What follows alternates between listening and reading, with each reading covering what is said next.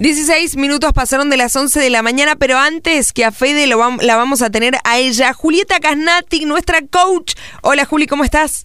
Hola Juli, ¿cómo andás? Qué lindo, qué lindo saber que te tenemos acá todos los lunes y nos levantás el ánimo, porque viste que el lunes estamos medio pachuchos, así, como que no queremos arrancar con la, con la almohada todavía en, en, nuestra, en nuestra carita, todo marcado. Bueno, contanos los grupos de alto rendimiento en empresas, a ver qué pasa. bueno, es todo un desafío eh, generar equipos de alto rendimiento en las empresas, porque son tantas las competencias que hay que desarrollar. Vos sabés que todos los equipos, aunque no lo sepan, aunque no lo hayan hecho consciente en su vida, siempre han tenido una, una estructura base que es la que los lleva a actuar como actúan. Es como un, nosotros le llamamos paradigma, es un paradigma inconsciente que determina la conducta de los individuos.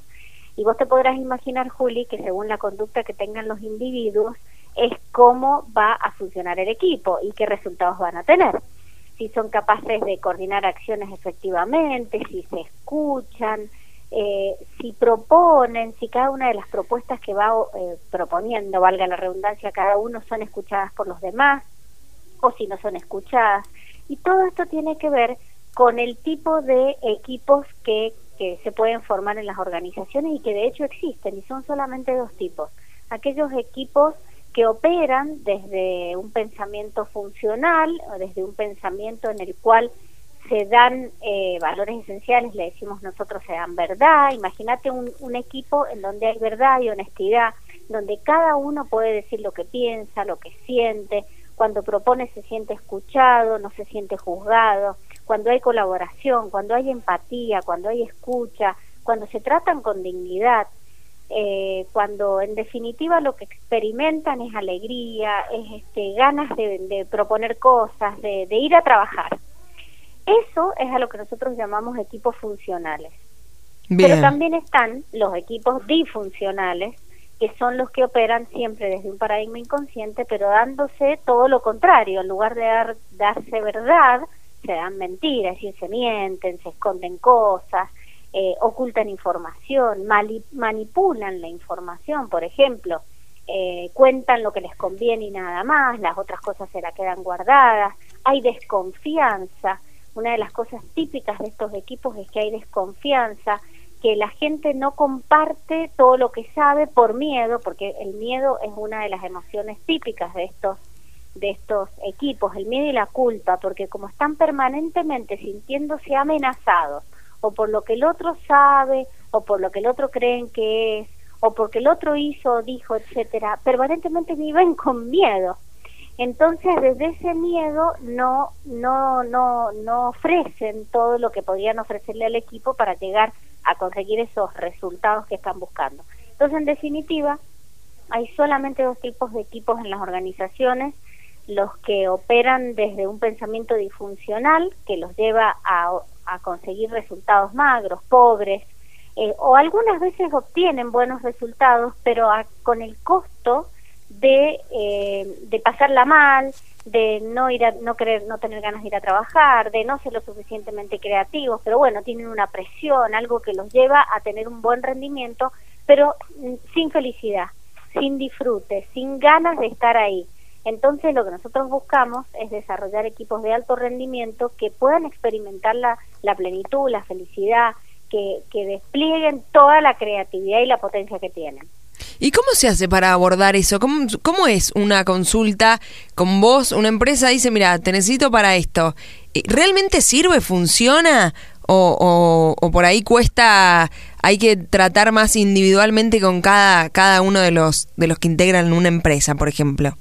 Mira, em, eh, pasan dos cosas. Por un lado, nosotros eh, nos adaptamos a las necesidades de cada una de las empresas, porque te podrás imaginar que no todas tienen las mismas dificultades, aunque sí hay patrones que se repiten, que tiene que ver con esto de no saber eh, trabajar en equipo, de no saber escucharse, no saber coordinar acciones efectivamente, que son competencias que se desarrollan. Eh, pero por otro lado hemos desarrollado una metodología nosotros que se llama coaching por competencias, que es propia de nuestra escuela, que utiliza software creados por nosotros, que mide competencias de cada uno de los miembros del equipo y realmente los resultados que se obtienen son fantásticos porque como todo proceso de coaching vos sabrás que hay que determinar un estado inicial. Es como una foto de dónde está el equipo hoy, como si fuera hablando en medicina de un diagnóstico. La diferencia es que en medicina el diagnóstico te lo da el médico porque sabe, es el experto. En este caso, el, diagnóstico sale de ellos mismos. Mm, tipo psicólogo. Eh, del equipo, de las preguntas que nosotros les hacemos, que se hace a través de un software, eh, y bueno, y dan una serie de resultados, pero todos esos resultados no son desde la mirada del coach que los está acompañando, sino desde ellos mismos. Es decir, creamos un contexto de autoobservación a través de esas preguntas. Para eso, para poder después recibir los resultados y ver cómo se están viendo como equipo, porque no, no van a salir todos en el mismo lugar en, en los gráficos, los preparamos. Y para eso tenemos unos talleres de sensibilización que son como para que las, cada uno de los miembros del equipo pueda comprender cómo, cómo funciona su pensamiento, por qué actúa como actúa, por qué los comportamientos que tiene, cuáles son las proyecciones esas que permanentemente estamos haciendo afuera, perdiendo todo nuestro poder personal y regalándoselo al otro creyendo que el otro es la causa de las cosas que a mí me pasan. Bueno, todo lo que hemos hablado de manera individual, eh, que sucede en una sesión de coaching, pero bueno, ese mismo proceso de pensamiento eh, opera en cada uno de los miembros del equipo y todo eso lo tienen que primero comprender. Entonces, cuando pueden eh, comprender esa operación mental que tenemos cada uno de nosotros, recién ahí están preparados para recibir toda esa información.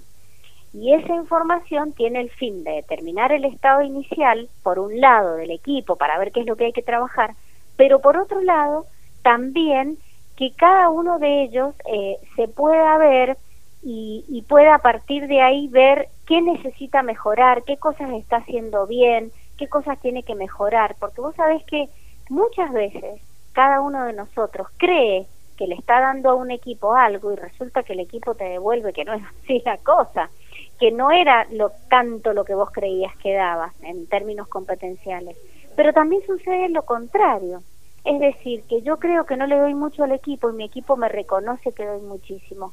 Entonces lo que sucede es que hay brechas de conciencia que hay que ponerlas sobre la mesa, hay que hacerlas conscientes para desde ahí empezar a trabajar y generar un plan de acción para lograr objetivos que el propio equipo se proponga. Bien, y puede haber, Julia, ahora que te escucho, qué interesante lo que contás, una, una manzana que, que esté podrida y arruine el resto y, y después cuando se va esa manzana, ¿me, me entendés? Hay una cierta toxicidad, eh, contamina el resto, se va y todo se pone bien o está todo bien y de repente es tan fuerte que, que pone tóxico todo. ¿Existe esa única persona que puede producir esto en un grupo?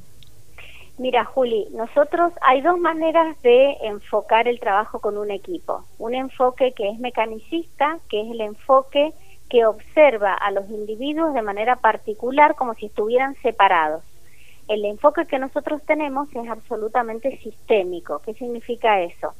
Que vemos al equipo como una unidad, como un sistema. Entonces, si hay alguno de esos miembros que está operando de esa manera, tiene que ver con esa persona, pero también tiene que ver con el equipo.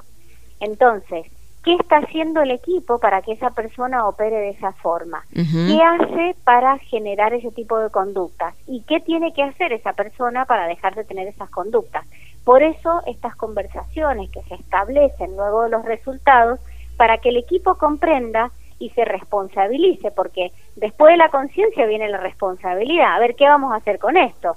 La persona que sale al final eh, en, el ranking de productividad, ¿quién es la persona que menos da? Pero ¿por qué da eso que da? ¿Por qué no da más? ¿Qué pasa? ¿Qué, qué, qué le está pasando a este equipo que esta persona no puede dar todo lo que quisiera dar o todo lo que podría dar? Entonces es todo un trabajo muy interesante para que el equipo se vea y se responsabilice, porque acá no es poner eh, culpables a uno. Señalar a uno y señalar con el dedo que culpa de esta persona, porque eso sería lo que te mencionaba, que es la proyección, ¿no? Culpa de este a nosotros lo que nos pasa lo que nos pasa. No, ¿qué estoy haciendo yo para que esa persona opere de esa manera? Claro, es todo un engranaje Totalmente. ¿Qué podría ser diferente para que esta persona empiece a funcionar de otra manera?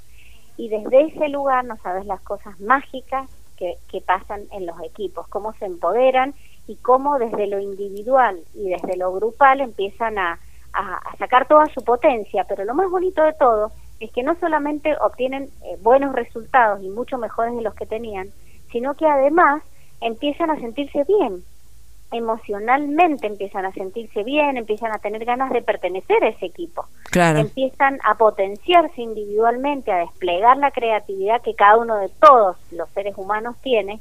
Y bueno, es como, como un círculo virtuoso que, que va llevando al equipo cada vez a un mejor rendimiento. Ese es el trabajo que nosotros hacemos. Juli, muchísimas gracias por contarnos siempre cosas absolutamente interesantes. Hoy los grupos de alto rendimiento en las empresas me fascinó, espectacular. ¿Cómo? Juli, ¿me estás que hago una invitación? Dale, dale. Antes de cerrar, eh, el jueves vamos a, voy a dar una webinar para contar todo esto, porque estamos próximos a empezar este programa. Entonces, para todos los que estén interesados en escuchar la webinar sobre los paradigmas que operan en los equipos y cómo generar equipos de alto rendimiento, pueden escribirnos a info arroba